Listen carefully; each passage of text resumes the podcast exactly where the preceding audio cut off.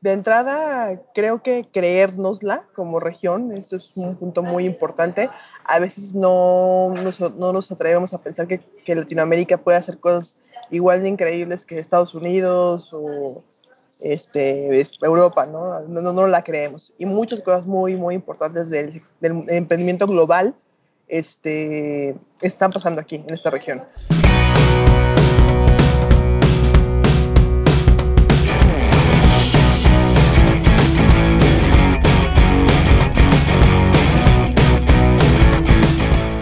Hola, ¿cómo estás? Te doy la bienvenida al podcast Mentalización para Emprendedores, donde juntos nos preparamos para despertar la conciencia. Yo soy Eric Seguel, soy parte de un grupo secreto de innovadores del que tal vez nunca has escuchado hablar. No buscamos empleo, lo creamos. De hecho, planeamos nuestro destino y lo ejecutamos. Mira, existen cosas que sabemos que cambian la vida de las personas. Emprendemos diferente. Descubrimos nuestro talento y luego lo convertimos en negocio. Así fluimos. Trabajamos inteligente Luchamos en contra de nuestro propio ego y contra el tiempo. Utilizamos un sistema probado para generar ganancias reales y luego lo automatizamos en el Internet. Somos personas con visión de cambiar el futuro cumpliendo nuestros sueños. Sí, somos emprendedores como tú y estamos hackeando el sistema.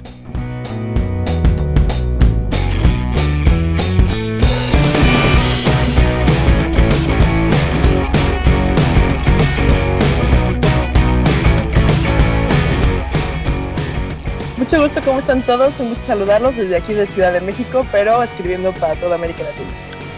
Wow, desde México, qué bueno, qué buena invitación. Les voy a decir quién es Marta. Marta Elena Violante es editora en jefe web en entrepreneur.com en español. Tiene más de 10 años de experiencia en periodismo web ha tenido la suerte de colaborar con grandes proyectos tanto en versión digital como en versión impresa de marcas como Alto Nivel, México Desconocido, Cine Premier, Cómo Funciona, Rotten Tomatoes, Mundo Ejecutivo y Ferries.com, que es la versión inglesa de Entrepreneur, entre otras muchas empresas importantes. Sus intereses se centran en el desarrollo de contenido digital transmedia y la difusión de información del ecosistema emprendedor. Bienvenida de nuevo, Marta, y por favor amplíanos esa introducción para que la gente pueda saber más de ti. No, pues muchas gracias. Este, pues básicamente soy, soy una periodista web. Em, me gusta contar historias, me gusta decirle al mundo que en Latinoamérica estamos haciendo cosas muy interesantes y que nuestros, eh, no quiero decir problemas, pero sí nuestros antecedentes como región nos han hecho más ingeniosos, eh, más vivos y más cercanos a las problemáticas eh, que hay en el mundo. Entonces no es de extrañar que en Latinoamérica haya tanto emprendimiento social, tantas ideas eh, innovadoras y que las nuevas tecnologías estén saliendo en momentos en que pues el mundo a veces se, centra en grandes empresas y en América Latina pues estamos viendo las cosas de otra manera y estamos haciendo cosas muy padres. Qué bueno, a mí me interesa mucho porque tú con tu experiencia y toda la información que tienes acceso y todo tu trabajo que haces diariamente, tienes una visión muy amplia de, los negocios, del emprendimiento en, en Latinoamérica. Entonces, desde ese punto de vista, compártenos algo que probablemente no sepamos como emprendedores en base a tu especialidad que deberíamos saber. Eh, como emprendedores, bueno, de entrada, creo que creérnosla como región, esto es un punto muy importante. A veces no nos, no nos atrevemos a pensar que, que, Latinoamérica puede hacer cosas igual de increíbles que Estados Unidos o este, Europa, ¿no? No, no, no la creemos. Y muchas cosas muy, muy importantes del, del emprendimiento global este, están pasando aquí, en esta región. Eh, por ejemplo, la próxima semana es Seed Stars, que es el, el concurso de startups de países emergentes más grande del mundo, en Suiza, este, y hay 12 empresas este, latinoamericanas. Entonces, estamos haciendo cosas muy padres. Eh, creo que creérnosla es, más que nada, quitarnos ese trauma post-conquista, tal vez, y aventarnos a hacer cosas porque eh, hay muchos países que uno no crearía, tal vez, por, por estupidez, que están haciendo cosas muy interesantes. Ecuador, Perú, Chile, este, Argentina, México mismo, ¿no? O sea, no, no, no, no lo vemos. Cada país tiene su particularidad. Por ejemplo, en Argentina tienen cosas muy interesantes de, de, fondos de capital. En Chile todavía están más metidos en emprendimiento social. En Perú eh, hacen cosas muy, muy padres de, de, B2B, de business to business. En Ecuador es mucho más el, emprendimiento de, de, dar servicios que productos. En México hacemos mucho de fintech, es como que lo que nos estamos amarrando. Colombia está agarrando muchas cosas muy padres de turismo. Entonces, cada país tiene su, su particularidad, este, no por no mencionar a los demás, pero eh, aprovecharlo, ¿no?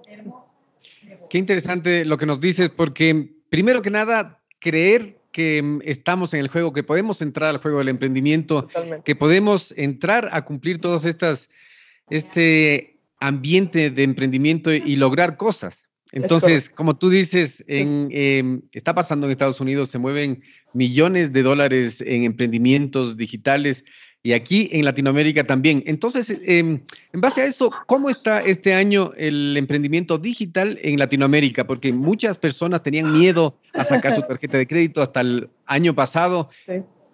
Parece que este año va, va a explotar el emprendimiento en América Latina. Hay algo que me, me, da muy mucha risa, por ejemplo, es que nosotros somos Entrepreneur, es una marca estadounidense, pero tiene 25 años en, en México, ¿no? Entonces es, es, un híbrido bastante latinizado, ¿no? Lo hemos tropicalizado mucho.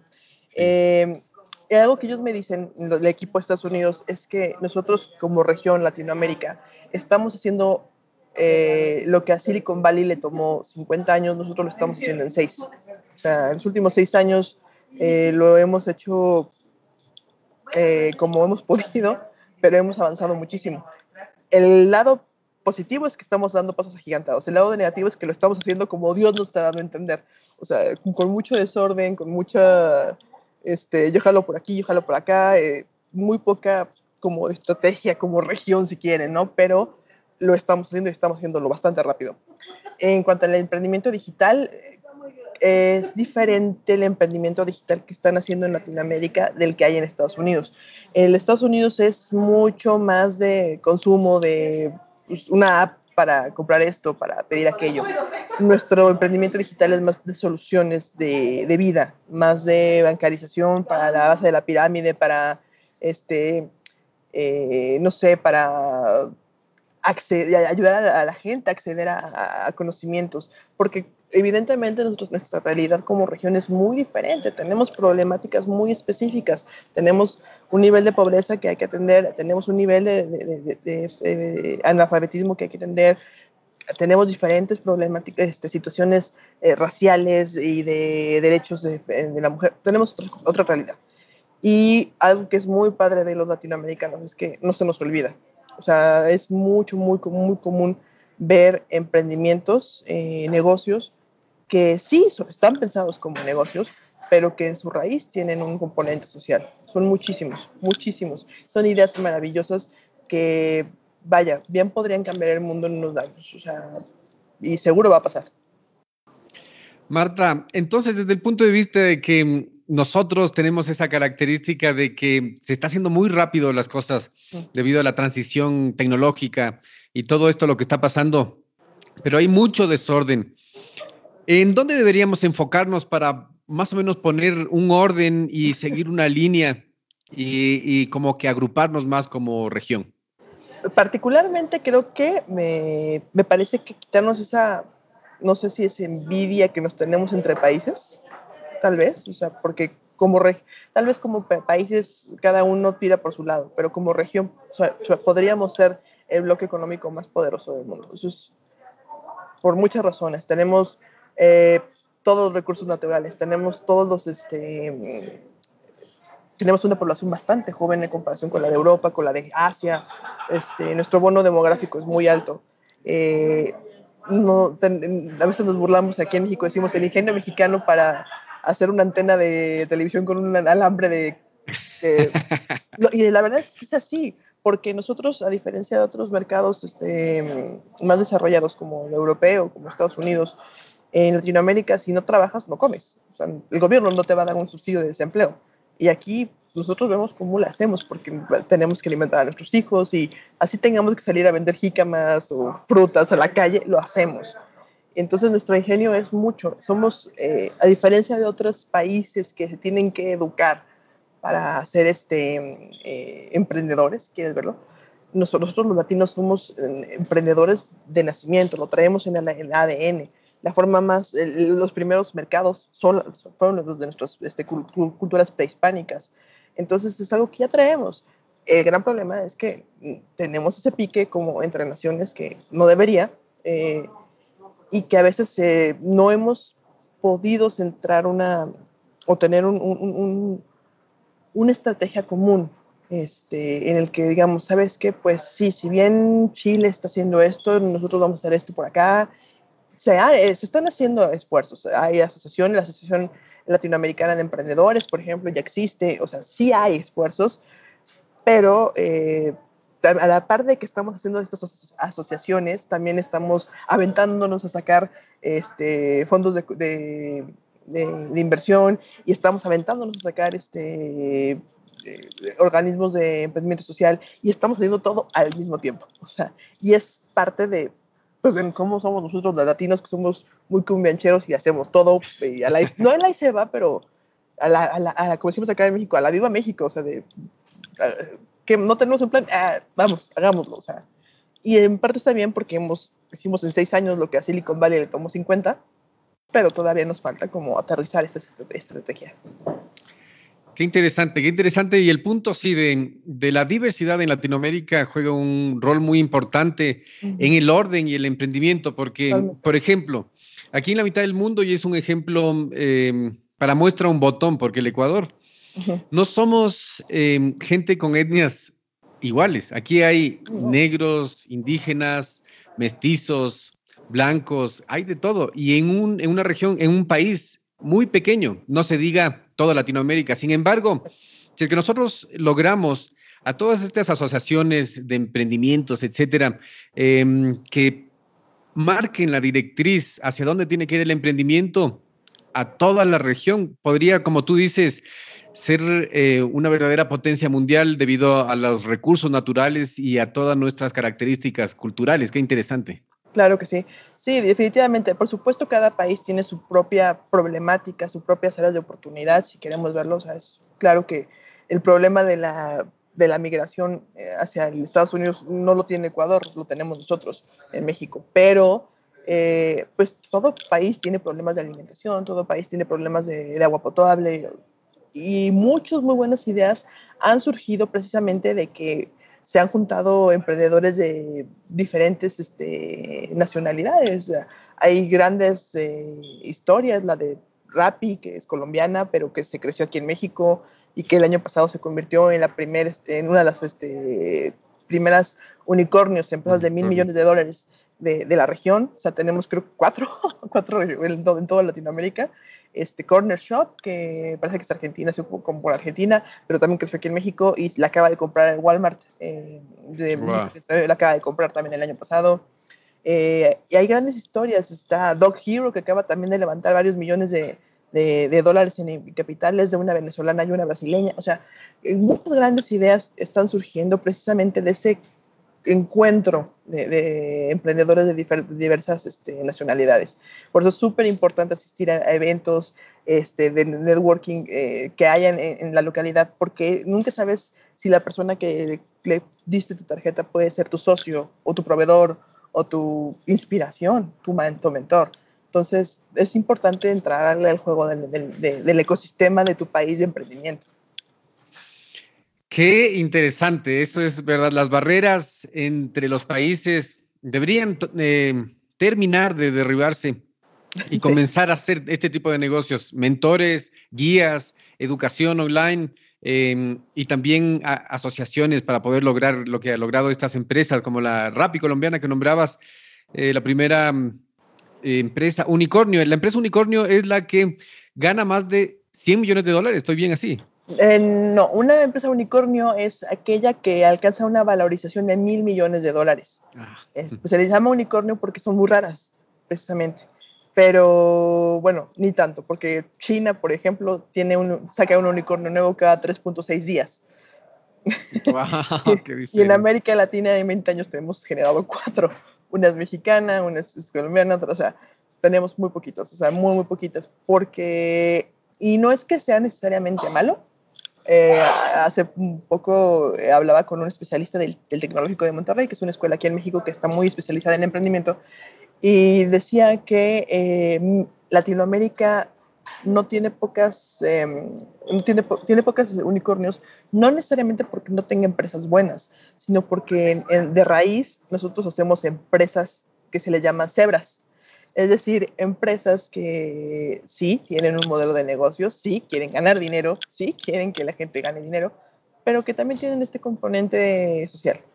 O sea, no es que van a ser Uber, el tamaño de Uber, ¿no? O sea, estos monstruos gigantescos tecnológicos, tal vez no, tal vez no aún, pero en su raíz tienen un componente social.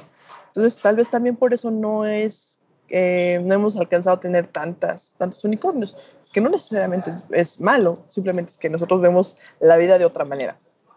Exacto, es, es una diferente característica cultural. No visto tanto, tanto desde el punto de vista mm, corporativo fijo, sino que más bien social. Es correcto. Hay una frase de, eh, hay, un, concurso mundial eh, chido que se llama The Venture, que busca precisamente emprendedores sociales en todo el planeta. La final va a ser en, el 9 de mayo, ahí vamos a estar, vamos a, a, platicar con todos los latinos que van ahí, van creo que cinco latinos, cinco empresas latinas. Eh, y había uno, el finalista mexicano, la empresa se llama Shirinat, que hace azúcar eh, que no engorda, que no te provoca diabetes diciéndolo en temas muy, muy simples. Pero eh, él decía, es que nosotros los emprendedores latinos somos hippies con corbata. Y me encantó la frase. Somos hippies con corbata, o sea, tenemos la oportunidad de ganar dinero, pero hacer un cambio. Y creo que eso es la, la, la, diferencia principal que podemos encontrar en los emprendimientos de países emergentes como es Latinoamérica, este, con países ya más establecidos que es Estados Unidos no que uno sea mejor que el otro, simplemente es culturalmente, por nuestra historia, vaya, todos nos acordamos de una crisis económica, así de siempre. Nosotros sí nos acordamos de lo que es vivir una crisis económica en nuestra región. O sea, la, última crisis que vivimos en América Latina fuerte fue en 2008. Entonces, para nosotros no es una leyenda urbana que las cosas puedan ir mal, lo sabemos. Entonces, no nos espantamos tan fácil también, eso es una, una cosa importante. Eh, y hace que el emprendedor latinoamericano sea muy especial y muy diferente en cuanto a su resistencia eh, se refiere. Eh, ¿A qué me digo? Pero, eh, un emprendedor, el emprender es muy difícil, es pesado, es cansado, puedes fracasar, puedes, es un camino solitario a veces, porque a veces ni tu pareja entiende que lo estás haciendo, ¿no? Este, incluso tus papás te pueden decir, es que eso no es, eso no es, no es trabajar, y tú te estás metiendo 12 horas en, la, en tu proyecto, ¿no?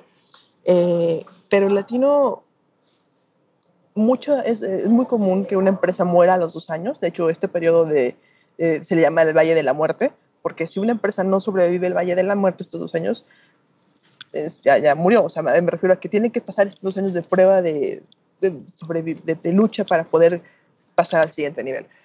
Los latinos fracasamos, nos sacudimos y volvemos a empezar. Tenemos una resiliencia muy, muy fuerte, muy, muy fuerte. Y aprendemos a hacer las cosas con lo que tengamos. A mí me da mucha risa porque los compañeros de Estados Unidos de Entrepreneur dicen, es que el, Lean Startup, el método Lean es eh, de bootstrapping, perdón. El bootstrapping significa hacer la cosa con lo mínimo viable para operar, ¿no? Y para ellos esta idea se volvió súper popular hace como unos cinco años y todas las startups querían hacer bootstrapping y, este, y no, y es que yo hago esto con tres personas.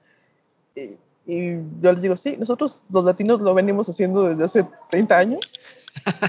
sea, hacemos las cosas con un alfiler, una bendición y agua y, vinagre, o sea, y lo hacemos, que es lo más divertido, o sea, hacemos cosas increíbles con, con nada.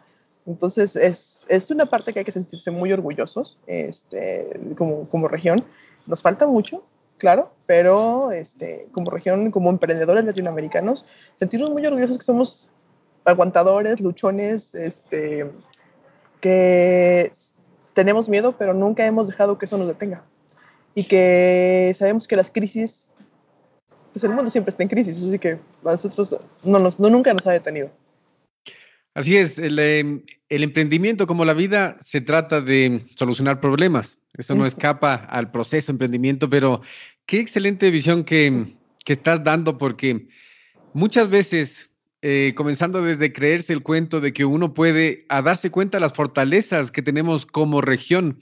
Es verdad, o sea, nosotros vivimos en constante necesidad y no tenemos el estado de mm, el estado que tiene otros países más desarrollados, por lo que nos ha tocado. Los americanos muchas veces dicen, quema los barcos. Nosotros los barcos ya lo tenemos quemados hace años y tenemos que vivir en ese estado. Eh, ah, es justamente es algo que llegué a comentar con el, gente de Estados Unidos que dicen ellos, si no temas quemar tus puentes, este, si, si tienes que hacerlo. Y digo, bueno, ¿y cómo le explicas eso a una región que no tiene puentes, que ha nadado toda su vida, este, que sus puentes están hechos de, de arcilla y, y, aire, o sea, nosotros no, no, tenemos, no tenemos miedo de quemar nuestros puentes porque no tenemos puentes, nos aventamos a hacer las cosas como sea. La región como tal es firme creyente el emprendedor latino de que lo que no está prohibido está permitido.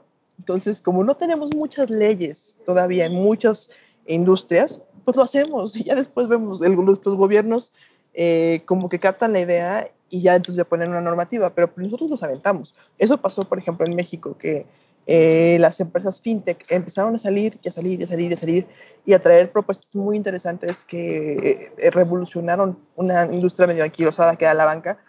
Y hasta el año pasado tuvimos nuestra, nuestra ley fintech, que es la que regula todas las... Hasta el año pasado, que ya cuando hay, hay cientos de empresas este, fintech en el país y que de hecho es una industria que está caracterizando a México ahorita. ¿Por qué no aprovechar eso? Exacto. ¿Le puedes ampliar un poco el concepto de empresas fintech para que la audiencia que no tenga idea qué, qué es eh, lo pueda entender? Claro, una empresa fintech es la que ofrece este, eh, soluciones tecnológicas financieras, o sea, que, que te da una, una solución financiera a través de la tecnología, mejor dicho.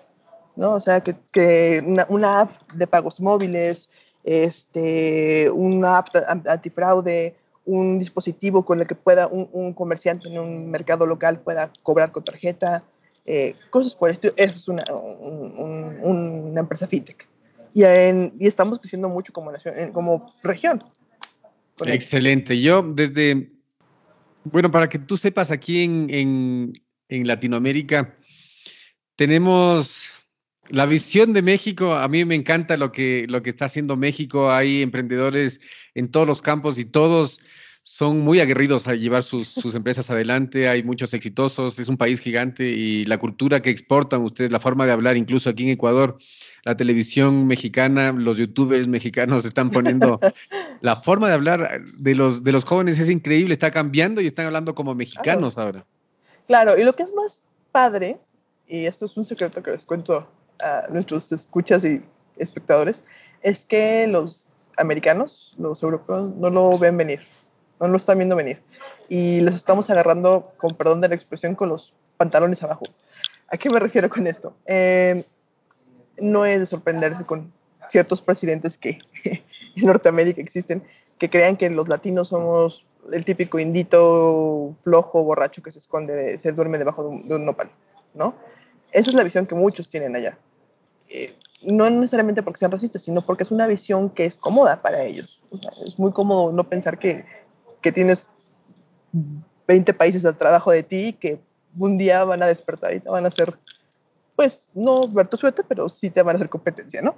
Este, y no lo, están, no, lo, no, lo ve, no lo vieron venir, más bien, ya lo, ya lo, ya lo ven. O sea, justamente eh, el, hace dos semanas estuve en el South by Southwest, que es el evento de innovación más importante del sur de Estados Unidos, en Texas, en Austin, y había un panel, asistí a un panel que decía, agárrate Silicon Valley, ahí viene América Latina. Y, ah, qué bien. y me encantó porque justamente era eso, que o sea, Silicon Valley es un lugar de ensueño, todo el mundo cree, muchos emprendedores quieren ser el, Mark Zuckerberg y tener su casa ahí, aunque ya es prohibitivo porque es extremadamente caro el lugar. Pero de repente no se dan cuenta que Latinoamérica también ya lo está haciendo y no estamos eh, centralizando tanto las cosas en Silicon Valley, en un Silicon Valley, ¿no? Sino estamos haciéndolo por todos lados. Y los latinos cuando nos juntamos somos muy pachangueros, pero también somos, somos muy, este, muy buenos trabajando juntos. O sea, eso, ha sido por lo menos mi experiencia que he visto que, que los latinos tenemos un orgullo muy particular por nuestra lengua Entonces, como que sentirnos latinos, nos hermanamos y, y sacamos cosas muy interesantes. Qué bien, qué bien. Y mm, tú hablaste un poco de la parte más difícil del emprendimiento cuando empiezas tu emprendimiento y tienes que pasar los dos años del proceso para ver si es que finalmente sobrevives el valle, el valle de la muerte, que es que, es que sigues o, botas la toalla. Em, ¿Qué es lo que se tienen que enfocar los, los emprendedores en, español? Porque, bueno, aquí no solo, no solo tenemos audiencia en Latinoamérica, sino que en España igual. Em, ¿Qué es lo que deberíamos tener en cuenta al rato de pasar ese valle de la muerte para no quedarnos en los dos años? Lo resumo en una frase muy simple. Hagan la tarea. ¿A qué me refiero? Muchas veces a mí me llegan, por ejemplo, muchas eh, propuestas de historia, porque nosotros contamos historia de emprendedores de toda América Latina y de España también, que tienen, para darles esa salida, ¿no? Y me llegan así correos, esto es un caso real, no voy a decir el nombre, pero me llegó un correo de, este, no, pues tomas una aplicación que hace sándwiches. Ok. Este, tú bajas la aplicación, pides tus armas, tu sándwich con el celular y te llega a tu oficina. Y por solo 185 pesos tienes una, una torta. Por 185 pesos me bajo un puesto de la calle y me compro 16 tortas. claro. Aquí en México, por lo menos, ¿no? O sea, a lo que me refiero es que yo, yo le decía a este emprendedor, ok, tienes una idea muy interesante, pero la ejecución no la has aterrizado. ¿Por qué ya quieres aventarte a levantar capital si tu modelo de negocio todavía no está maduro? Porque ya quieres salir a que te hablen de ti los medios y no tienes una ejecución clara, ¿no? Entonces, es, hagan la tarea. Eh, no teman invertir tiempo en investigar su mercado, en hacer pruebas este, con sus familiares, este, tener un producto mínimo viable, eso es súper importante, o sea, tener una, algo tangible, eh, conocer su competencia, o sea, si, si creen que tienen una idea única porque no tienen competencia, no, o sea, no tener competencia no es buena señal, no tener competencia significa que tu nicho es muy pequeño, entonces, ¿qué tanto te va a permitir crecer, no? Eh, qué hace tu competencia, qué hace las empresas a las que admiras, quién va a ser tu proveedor, quién va a ser tu, tus, tus, públicos clave. Es pesado, es largo, por eso hay muchas aceleradoras, incubadoras, perdón, en toda América Latina que te ayudan a madurar tu, tu modelo de negocio. Entonces, antes de aventarse a levantar capital y buscar este, dinero y, y enlazarse, como decimos aquí en México, a lo güey, este, a, operar, hagan la tarea, venzan la, la, página en blanco. Eh, no, es más, pues, tal vez, como decimos nosotros acá en México, son emprendedores de closet, ¿no? O sea, que todavía son, este, trabaja, trabajan, en una, trabajan en una oficina y le quieren dedicar, este, háganlo, aprovechen sus tardes para dedicar, para madurar su modelo de negocio y hacer cosas, y no se vayan de sus trabajos hasta que las ganancias de su negocio que ya esté operando superen las de su salario fijo no se muevan. O sea, ¿por qué? Porque muchas veces es que voy a lanzar en dentro de dos meses, voy a renunciar a mi empleo y de repente ya no tienes ese, ese, ese, capital que te llegaba cada 15 o cada mes. Este, y pues tu negocio pues no está suficientemente maduro y te quedas con un palmo de narices. Entonces, hagan la tarea. Eso es muy, muy importante. Y lo repito porque acá en México tenemos este, nuestra versión Shark Tank, México. Sé que también ya, ya salió en Colombia y sé que próximamente se va a extender a otros países.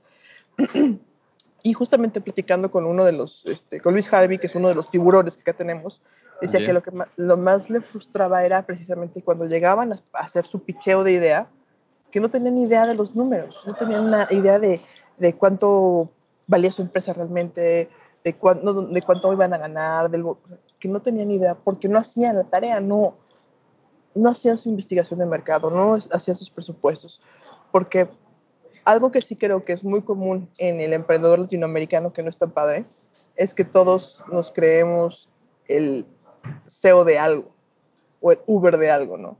Es este, a lo mejor tienes un startup de tres semanas, pero tú ya te presentas como CEO, ¿no? Ah, claro. eso sí es porque te presentas como CEO y tienes la idea que va a cambiar al país y que va a salvar al mundo, pero no lo has ejecutado ideas maravillosas, millones. Todo el mundo tiene una idea genial cuando va al baño en las mañanas. El tema es ejecutarlo. O sea, el tema es cómo realmente va a pasar. cómo lo vas a financiar, ¿no? Entonces, ese sería como mi, mi principal consejo y que planeen para el siguiente paso en su empresa. Ah, hay varias empresas que, que han muerto de éxito. Esto quiere decir que han crecido tan rápido que nunca han logrado desarrollar su modelo de escalabilidad, este, su, que, que, se quedaron ahí, no pudieron atender la demanda del mercado y, y se murieron. Entonces, sí hagan la tarea antes de, de, de, lanzarse al ruedo, pues, y cuando ya estén operando, empiecen a pensar cómo crecer, pero pensando en grande, o sea, ¿qué pasa si mañana te alías con Walmart, ¿no? Y tienes que atender el cuádruple de, de personas. ¿Qué va a pasar? ¿Vas a, ¿Vas a poder con el modelo que tienes ahorita? Tal vez no es momento de que lo, lo lo, lo, pongas a trabajar, pero sí haberlo pensado por lo menos. ¿no? Exacto, que sí se tenga en cuenta una vez que uno piensa en emprender algo. Exactamente. Lo que quiero resaltar de lo que acabas de decir es, es muy importante porque hemos dicho ya varias veces que emprender no es gratis. Emprender no es gratis, lleva tiempo, dinero, esfuerzo, planificación. Uh -huh. Entonces, lo que tú dices es muy interesante. No, no te salgas del, del empleo, no te salgas del trabajo uh -huh. con la grandiosa idea que va a cambiar el mundo, sino que ponlo en papel, piensa en papel, planifica y busca el motor de crecimiento que es tu, tu idea puesta en la práctica y ver si es que el mercado quiere o no quiere lo que tú estás ofreciendo. Claro, eh, es un poco madurarlo y, y sobre todo, y es muy importante, no te enamores de tu idea, enamórate del problema, no, del, no de tu idea.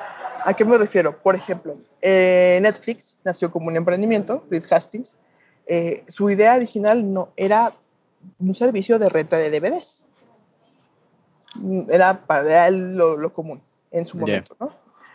¿Qué pasó este, con el tiempo? Pues tuvo que cambiar su modelo de negocios a streaming, y ahora lo está volviendo a cambiar porque ya tiene competidores.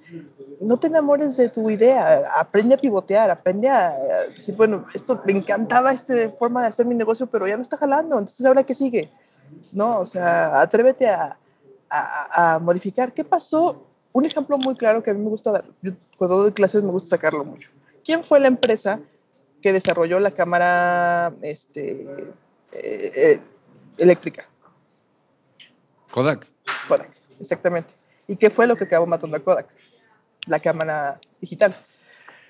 ¿Qué pasó? Cuando uno de sus eh, ingenieros desarrolló la cámara digital, Kodak dijo, no, no, no, no, espérate, espérate, espérate, espérate. Mi modelo de negocios está basado en la, en la venta de rollos, en la venta de filmes, de films. Esto no. Entonces el ingeniero se llevó su idea a otra empresa y la sacó. ¿Qué pasó? Kodak no fue capaz de, de ver una área de oportunidad. Imagínate ser la empresa que desarrolló la, la primera cámara digital pero te aferraste a algo que porque nosotros somos rollos y te acabó matando. Lo mismo le pasó a, a, a Blockbuster. Es muy famosa la, la, anécdota de que Reed Hastings, cuando estaba empezando, se acercó a, al CEO de, de, Blockbuster en su momento para decirle, oye, pues es que quiero aliarme contigo para, para este, tener un negocio y tener más títulos que ofrecer. Y el CEO de Blockbuster llamó a seguridad y lo sacó de su oficina. O sea, y ahorita queda un, un, un blockbuster en, en, todo el mundo, ¿no? Entonces, no te enamores de tu idea, sino enamórate del problema que quieres resolver. Si tu idea, si tú, te, si tú quieres eh, curar eh, la malaria, bueno, que los métodos varíen, pues, pero enfócate más en eso, ¿no? Ese es como un poco el consejo. Qué bueno, porque mm, es lo que está pasando con muchas empresas como tú ya has nombrado Blackbuster, Netflix, eh, Kodak con la, con la cámara digital uh -huh. y otros, otros que tampoco, otros grandes que tampoco han sabido pivotear, cambiar de rumbo o ver qué, dónde está la tendencia, estudiar el mercado, qué está haciendo la gente. Y cuando se dieron cuenta era muy tarde y tuvieron que cerrar sus puertas porque la tecnología vino y, y les arrasó como una ola. Exacto. Y más que nada, la tecnología las generaciones consumen, que están llegando, consumen de una manera completamente diferente. Completamente diferente. Los que somos eh, millennials, que tanto nos odia el mundo, no sé por qué, pero los que somos millennials, este, que somos los que ya somos, somos treintañeros, o sea, a, la, a la gente le gusta pensar que los millennials son los chavitos. La verdad es que los millennials tenemos de 35 para arriba. Eh, la generación que viene atrás de nosotros, los centennials, ellos consumen de una manera completamente diferente a nosotros. Ellos piensan, ponen primero sus valores, que es su comodidad. O sea, ellos, nosotros los millennials somos los típicos guerreros de teclado. Decimos, ah, sí, hashtag todos podemos juntos, pero no hacemos absolutamente nada. No hacemos absolutamente nada porque seguimos teniendo un poco el modelo de pensamiento económico que tenían nuestros padres, los de la generación, los baby boomers. Pero los centennials no, los centennials son hijos de, de la generación X y ellos piensen un poquito más como de, ok, yo no voy a comprar este shampoo porque hace pruebas con animales y voy a comprar este que es de comercio justo y aunque sea un poquito más caro, pero yo voy a estar tranquila, ¿no? Y la generación alfa, que es, todavía viene atrás, que son los que nacieron después de 2010, todavía más. esa generación es completamente digital. Ellos no, no, no conocieron un, un, mundo, no van a conocer un mundo sin Internet. Los centennials medios, ¿se acuerdan cuando eran muy bebés? Nosotros los millennials crecimos hasta la primaria, pudimos haber vivido sin Internet. Los, la generación alfa no. Entonces ellos quieren todo inmediato, quieren todo este, visual, quieren todo este, lo demandan, tiene que ser experiencias, son mucho más de experiencias que de productos. Entonces también hay que, es importante conocer a qué tipo de audiencia le vas a vender para saber ah, cómo debes llegarles, porque tal vez tú tienes un eh, servicio de turismo, ¿no? Pues ¿a quién, ¿a quién le vas a hablar? A los baby boomers que se están retirando y que pues, quieren algo más tranquilo, que quieren algo más tradicional como un hotel, o a los millennials que somos pésimos para ahorrar y preferimos gastarnos nuestro dinero en experiencias y, y aventarnos al mochilazo, pero ya a nuestra edad ya lo empezamos a considerar porque ya tenemos 35 años y tomamos antiácidos. y los o, o a, los, a los centennials que sí quieren experiencias, pero quieren una experiencia que sea única, porque ellos tienen ellos sufren algo muy muy fuerte que se llama el FOMO, fear of missing out o sea, ellos tienen miedo de perderse experiencias, pero no experiencias como todos. O sea, los milenios podemos ir al mismo crucero que han ido 250 personas que conocemos. Los centennials quieren una experiencia única para ellos. Y los alfa, que pues ahorita tienen entre 5 y 10 años, pues, eh, todavía no tienen estos patrones de consumo muy definidos, pero están afectando los patrones de consumo de sus padres millennials, ¿no?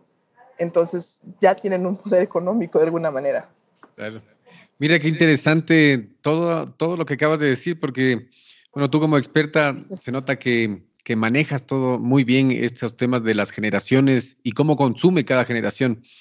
Y mm, se regresa al, al, tema de que uno tiene que especificar, porque si quiere vender a todos, no vende a nadie. Claro. Entonces, no solo es, eh, qué es cuál es la persona, qué es la necesidad, sino también tomar en cuenta a qué generación le estás vendiendo y cómo consumen.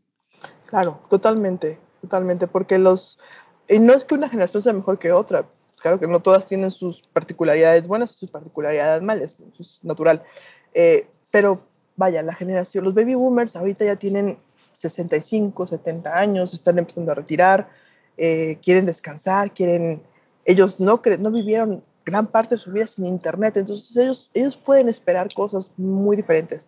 En cambio, la, generación centennial, los que ahorita tienen entre 20 y 25 años, son la generación del meme.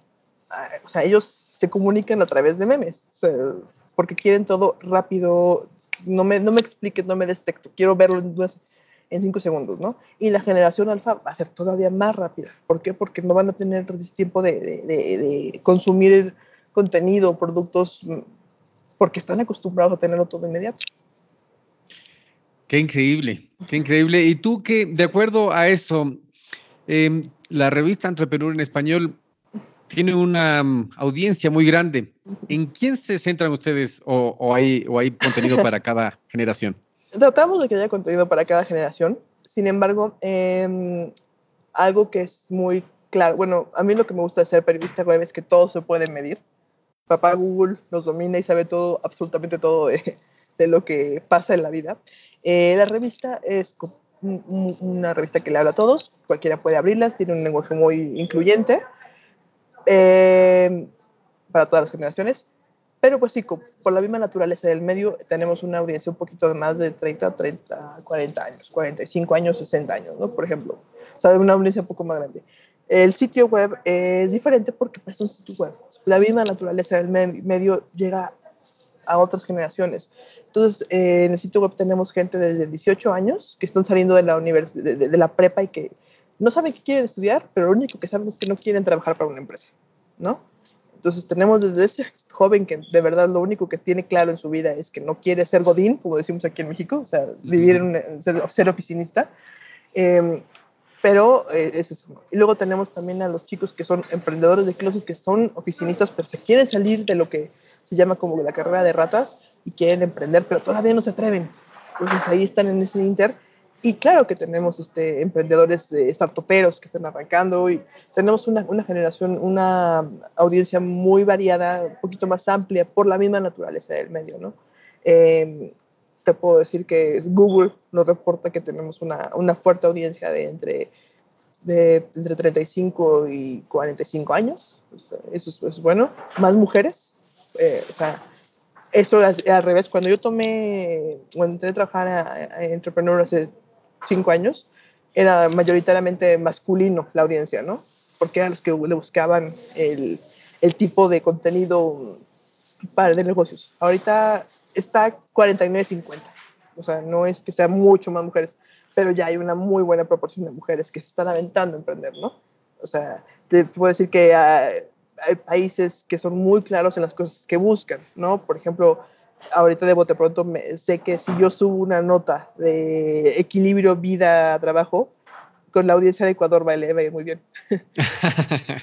por ejemplo, ¿no?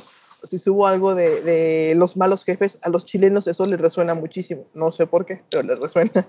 Este, en México todo lo que es mi pareja no me entiende porque emprendo, o, o, mis papás no entienden que lo que hago sí es trabajar, suena muy bien, ¿no? Eh, alguna problemática cultural tenemos cada país, ¿no? Pero eso es lo padre de, de, Internet, que todo se puede medir, todo se puede ver y eso nos ayuda a generar el contenido que el público realmente quiere ver. Wow, me llama la atención el, el, manejo del Big Data que tienes tú ya en tu en, programado en tu cerebro y, y sabes incluso las tendencias en cada país. Bueno, yo te comento, yo soy ecuatoriano chileno, chileno es mi padre y yo tengo esas, esas dos raíces, soy bien latinoamericano. Y, y, yo también noto esas diferencias en distintos países y también las similitudes. Sí. Porque como tú dices, cuando, cuando se juntan latinos en alguna parte por poco y hacen fiesta, y eso llama la atención de los asiáticos, de los norteamericanos, de los europeos. Totalmente. Entonces tenemos, tenemos esa sangre bien caliente de que podemos juntarnos rápido, simpatizar y comenzar a trabajar. Y desde ahí esa es una fortaleza, entonces tenemos que utilizarla para trabajar en grupo hacia, hacia este emprendimiento que, que todo el mundo debe, debe pensarlo por lo menos, porque con todas las tecnologías que se vienen, los trabajos igual van a cambiar, como tú estás hablando de las tendencias de las generaciones, el sistema de laboral va a trabajar completamente y no solo las empresas tienen que estar listas, sino que también los trabajadores. Claro, claro, ya las em, eh, habilidades que, que, teníamos saliendo de la universidad ya no son suficientes, o sea, hay que seguirse preparando, hay que seguirse, y no nada más prepararse la, la parte dura, ¿no? O sea, de manejo cinco idiomas y sé programar, ya, sí que bueno, siempre es muy, muy, muy importante seguirse preparando y, nunca como hoy han habido tantas este, herramientas que puedes este, tomar gratis incluso en todo el mundo para aprender. Y si no quieres aprender, si no aprendes es porque no quieres, eso es una, una realidad. Eso es una realidad. Pero también ahorita tal vez están empezando a valorar mucho las soft skills, los, esas habilidades más humanas, ¿no? El liderazgo, la responsabilidad, el manejo, el manejo de proyectos, eh, la capacidad de hacer networking ese tipo de cosas se están buscando y van a ser cada vez más valiosos. Y eh, paradójicamente, entre más robots entren a los trabajos, entre más se automatice el trabajo, más buscadas, valoradas y bien pagadas van a estar, van a ser las habilidades eh, humanas, que son el saber manejar a, la gente, el saber ser un buen líder, el saber eh, cosas que una máquina no va a aprender. O sea, al menos no en los próximos 100 años, espero, bueno, quién sabe, ¿no? Pero, eh, o sea, no va a aprender inmediatamente, ¿no? Eso se va a hacer más valioso. Entonces, eh, mi, mi, recomendación, por supuesto, es, eh, sí, prepárense en la parte dura, entre más medallitas tengan en su cinturón, mejor, porque nunca sabes qué te puede ayudar. y de verdad, no teman tengan miedo de aprender algo solo por pasión. Les voy a comentar una anécdota muy chistosa, pero que se me hace muy latina, muy nuestra. Hace mm, unos par de años fui a una, reunión eh, de emprendedores latinoamericanos y al principio todo el mundo estaba como muy callado, no se no platicaba y alguien empezó a cantar la canción de Dragon Ball, la versión, el opening de Dragon Ball, eh, eh, pero latino, la versión que tenemos en latino, que es doblaje mexicano, pero que es el que se que, y de repente era un salón como de 40 personas cantando la canción de Dragon Ball. Este, y dices, bueno, es muy chistoso porque parece ser que el doblaje hizo, ha hecho más por el emprendimiento que la diplomacia. Pero lo que me refiero es que no, no, sabes qué tipo de conocimiento te puede abrir las puertas de la conversación con alguien más. O sea, que no temas, si te gusta el cine eh, mexicano de la época de oro, de 1940, 1960, investigalo. Si te, si te gusta eh, el, el, realismo mágico del mundo latinoamericano, investigalo. También se vale aprender por puro gusto, ¿no? Eh, porque luego me ha tocado que ver emprendedores que se quieren aventar 100 libros de administración del tiempo y productividad. Es una oye, güey, qué flojera leer nada más de eso. Eh, claro. Y, qué poco productivo. qué poco productivo, exactamente. Qué flojera aprender nada más de eso. Y la verdad, no te dan ganas de leer algo más. O sea, por eso una de las notas más leídas en nuestros sitios siempre son eh, documentales que puedes ver, eh, series que puedes ver que te tienen lecciones de, de, de liderazgo este, o de emprendimiento eh, programas de televisión. Vaya, una de mis notas más, tengo más de mil notas en el cinturón en mi historial y mi nota más leída son las 10 lecciones de liderazgo de Dragon Ball. ¿En serio? Sí. ¿Por qué? Y esa está, esa está publicada ahí. Está publicada, esta la pueden encontrar en entrepreneur.com.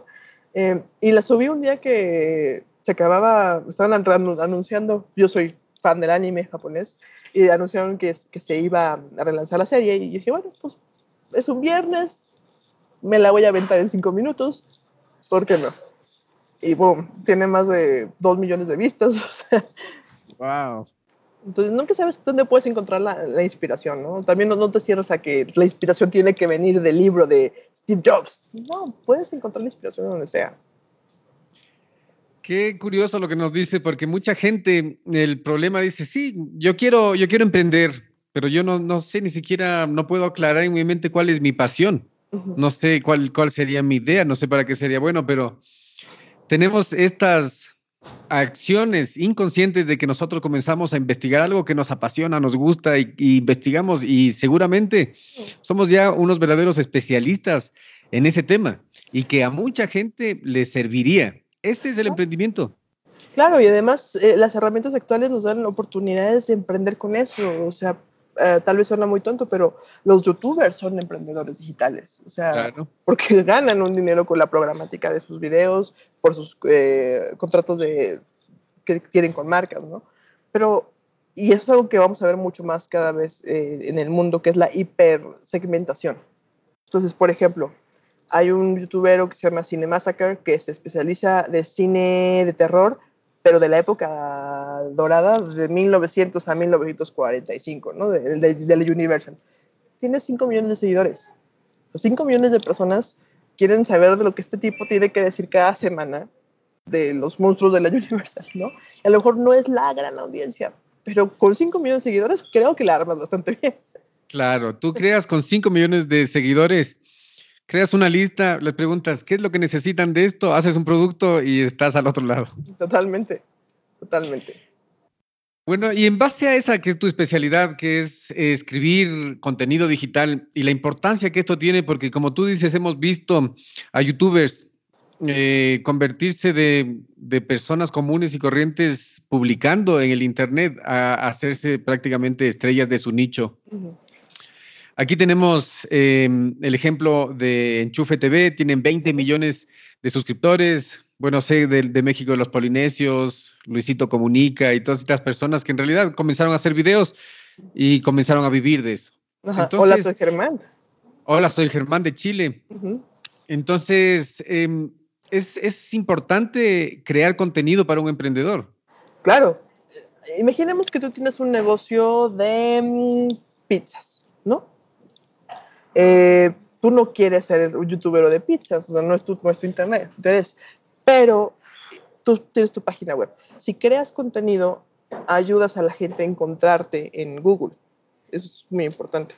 Porque a lo mejor em, haces un video de un experimento de una pizza con eh, de jícama, no sé, de tacos al pastor, ¿no? Por y el, video se vuelve, imagínate, ¿no? Qué maravilla. Eh, haces el video y se vuelve viral por alguna razón, entonces de repente 5 millones de personas o 10 millones de personas ya te vieron, aunque están fuera de tu país, te volviste tendencia y eso te da autoridad de dominio y eso hace que subas en los, en los resultados de Google, ¿no? Entonces, cuando alguien busque pizza, es más probable que te encuentre. Entonces, no, no, tienes que hacer ese tipo de cosas virales. A lo mejor puedes hacer un, un blog dentro de tu página corporativa donde respondas cosas comunes, ¿no? De, tu medio, ¿no? A lo mejor te, digo, tienes una, una pastelería y pones el consejo de la semana de qué hacer si se te quema el pastel, ¿no? Y a lo mejor de ahí sale algo y a lo mejor te sale otro negocio. Desde tu punto de vista, que es más global y, mucho más específico por tu especialidad, em, Gary Vaynerchuk, que es em, el emprendedor de Estados Unidos que comenzó haciendo videos en YouTube y luego se convirtió en una figura de, del marketing digital, él em, dice y anuncia y anuncia que las empresas grandes como Coca-Cola, como los bancos con grandes capitales, van, están en poco tiempo no se sabe cuánto tiempo, pero en poco tiempo están por invertir, dejar de, la televisión e invertir todo su dinero, sus capitales de millones de dólares em, en el Internet y lo que va a dificultar a cualquier persona ponerse un canal de YouTube porque cada vez va a ser eh, servicios pagados y, va a ser mucho más difícil emprender como ya lo han hecho muchas personas. ¿Qué opinas de este, este tema? Ah, creo que Gary, Gary es muy inteligente. es cierto, las empresas se dan cuenta más del poder de los influencers que de las grandes medios. Piénsenlo ustedes, ¿cuándo fue la última vez que prendieron la televisión? La televisión de su, de su sala. O sea, para, no para ver Game of Thrones, sino para ver, por ejemplo, una telenovela, ¿no? Que aquí en México son nuestra principal exportación nacional, ¿no? Exacto. o sea, yo recuerdo perfectamente bien cuando mi, mi mamá vivía, eh, las, cuando salió Corazón Salvaje, que se fue ese, ese, esa novela que todo mundo, que toda América Latina vio. Exacto. ese día mi papá llegó temprano de trabajar y todo, toda la actividad de la ciudad se paró cuando se acabó la final de novela, ¿no? De acuerdo, perfecto. Eso no va a volver a pasar. Eh, ¿Por qué? Porque pues yo tengo la opción de no verlo. Antes no teníamos otra cosa, entonces tengo la opción de no verlo. Eh, pero lo que sí va a pasar, lo que ahí donde creo que se equivoca Gary, con todo el respeto que se merece, es que creo que vamos a pasar a una siguiente etapa de más que influencers, de los micro influencers. Porque los influencers así gigantes como Hola Soy Germán, como esta Yuya, que es la youtubera mujer más vista del mundo, que es mexicana, eh, pues tienen una gran audiencia, pero tienen muy bajo engagement. En, ¿A qué me refiero? Que ya la gente, pues ya los ve como unas grandes empresas, ya no tienen tanto efecto en mis, en mis poderes de decisión. Entonces, la, era que estamos entrando ya es la de los microinfluencers, de estas personas que tienen 50 mil seguidores, pero esos 50 mil seguidores viven y mueren por lo que esta persona dice. Entonces, a una empresa le va a convenir mucho más tener a esos 50 mil seguidores que sí le van a comprar que un millón de seguidores que pues, le van a dar el like y ya, ¿no? O sea, entonces, eh, sí va a ser más complicado, pero sí es parte de la hipersegmentación de contenido, de cosas que la gente va a buscar y velo como tú, como usuario. Tú ya no ves el contenido de todos, ves lo que te gusta, porque ya nadie te puede parar. Qué interesante. Entonces, el patrón que estoy viendo aquí es em, los micro nichos, o sea, específico, así sea demasiado específico, ese es eh, la tendencia de ahora, porque la generalidad que tuvimos nosotros como millennials eh, fue que la televisión daba su programación y nos adoctrinaban como ellos querían porque era la única manera de ver televisión, la única manera de ver audio y video, que era más fácil comprarnos una película, que, que ya era eh, salir de la casa, gastar dinero. Entonces, eso y la radio se convirtió en una, en una, vía demasiado rígida. Ahora con toda la, tecnología nosotros podemos elegir cuándo lo vemos, eh, a quién vemos y qué, qué es lo que elegimos, el tema. Entonces, Em, el contenido de los emprendedores, ¿dónde tienen que estar enfocados? Porque hay audio como, como lo que estamos haciendo, audio y video, hay escrito. ¿Hay alguna tendencia o la gente sigue eh, en diferentes ramas? Unas leen, otros oyen, otros ven. Eh, la tendencia es transmedia, es decir, hazte presente donde puedas. Es decir, em, si tienes audio, saca un podcast una gran manera de, de, generar tu branding personal como, como, experto en tu tema, porque también como emprendedor tienes que venderte que sabes que, que, de lo que estás hablando. ¿Qué tal si vendes aerosoles y resulta que no sabes nada de aerosoles? No, o sea, no, no. Eh, un podcast es una gran opción, pero también puedes tener un videíto de un cachito de lo que grabaste en video y subirlo a Instagram. Y a lo mejor una entrevista más, una conversación más larga en YouTube, un, tutorial, o a lo mejor una, sesión de preguntas y respuestas a través de Facebook Live, ¿no? O a lo mejor una columna en un medio como entrepreneur, la puerta abierta para quien quiera escribir en entrepreneur, este, a lo mejor es otra manera, ¿no? O sea, no te cierres a, generar contenido nada más en, una área, nada más, porque no sabes de dónde pueda llegar tu próximo cliente. Y sobre todo, si estás apostando por tener un negocio que tenga vida durante mucho tiempo, pues tienes que apostarle a los jóvenes, a los chavitos que no te van a leer, que no te van a buscar. Tú tienes que buscarlos a ellos. eso es real. que a los chavos que ya no van a estar en Facebook porque ya los, los que son más jóvenes, la generación centennial todavía, pero los alfa ya no están entrando a Facebook porque tienen a su papá, a su mamá, a su tía, a sus amigos. O sea, y prefieren otras cosas como TikTok o como en su momento Snapchat, pero ya no. O sea, ¿qué medios vas a usar? No te cases con uno, pues hasta te presentan los que puedas que tengan sentido con tu propuesta de, de, de, marca, ¿no? O sea, si vendes rines para coches y como, como que por qué vas a estar en texto, ¿no? O sea, mejor enséñame un coche último modelo con los rines que estén jalando y eso sí me va a emocionar. Claro.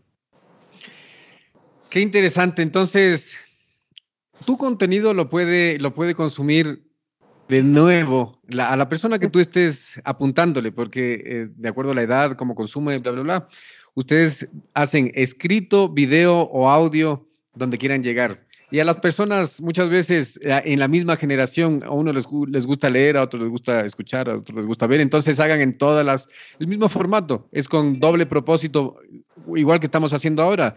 Las personas que, que, quieran ver el video va a estar disponible, las personas que quieran escuchar el audio va a estar disponible y ahora se puede sacar la transcripción de los videos y puede ser la parte escrita de un blog.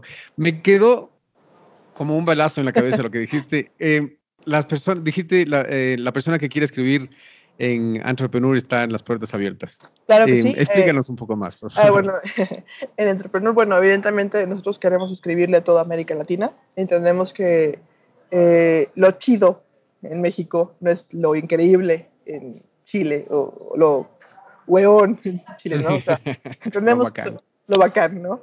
Entendemos que no son lo mismo, o sea, que hay, hay, temáticas diferentes. Por eso para nosotros es muy importante tener colaboradores de toda América Latina.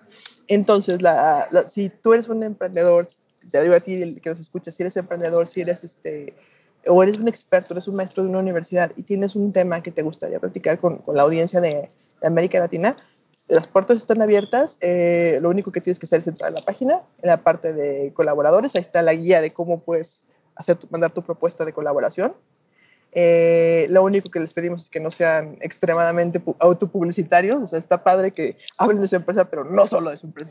¿Qué le vas a decir, decir a, la, gente que les deje algo? O sea, eso es lo más importante para nosotros. Y que, este, pues, sea algo pues, que esté medianamente bien escrito. porque si, está muy mal escrito, pues, aunque sea un tema muy bueno, eh, lo vamos a dejar pasar porque pues, no tenemos las manos para editar tanto texto. Entonces, que esté medianamente bien escrito eh, y pues básicamente es eso, no, no, que, tengas una expertise en algo o una pasión por algo, ¿no? O sea, que, digas, sabes que a mí me apasiona, eh, no sé, el, el, emprendimiento en Colombia. Vale, me encanta la idea. Yo no, tengo, yo no estoy en Colombia.